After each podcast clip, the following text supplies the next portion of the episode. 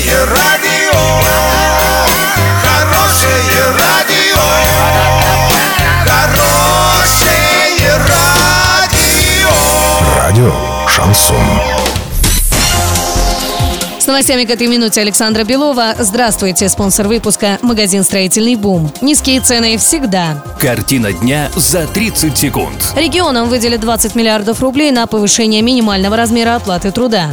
Названы самые массовые автомобили в России. Подробнее обо всем. Подробнее обо всем.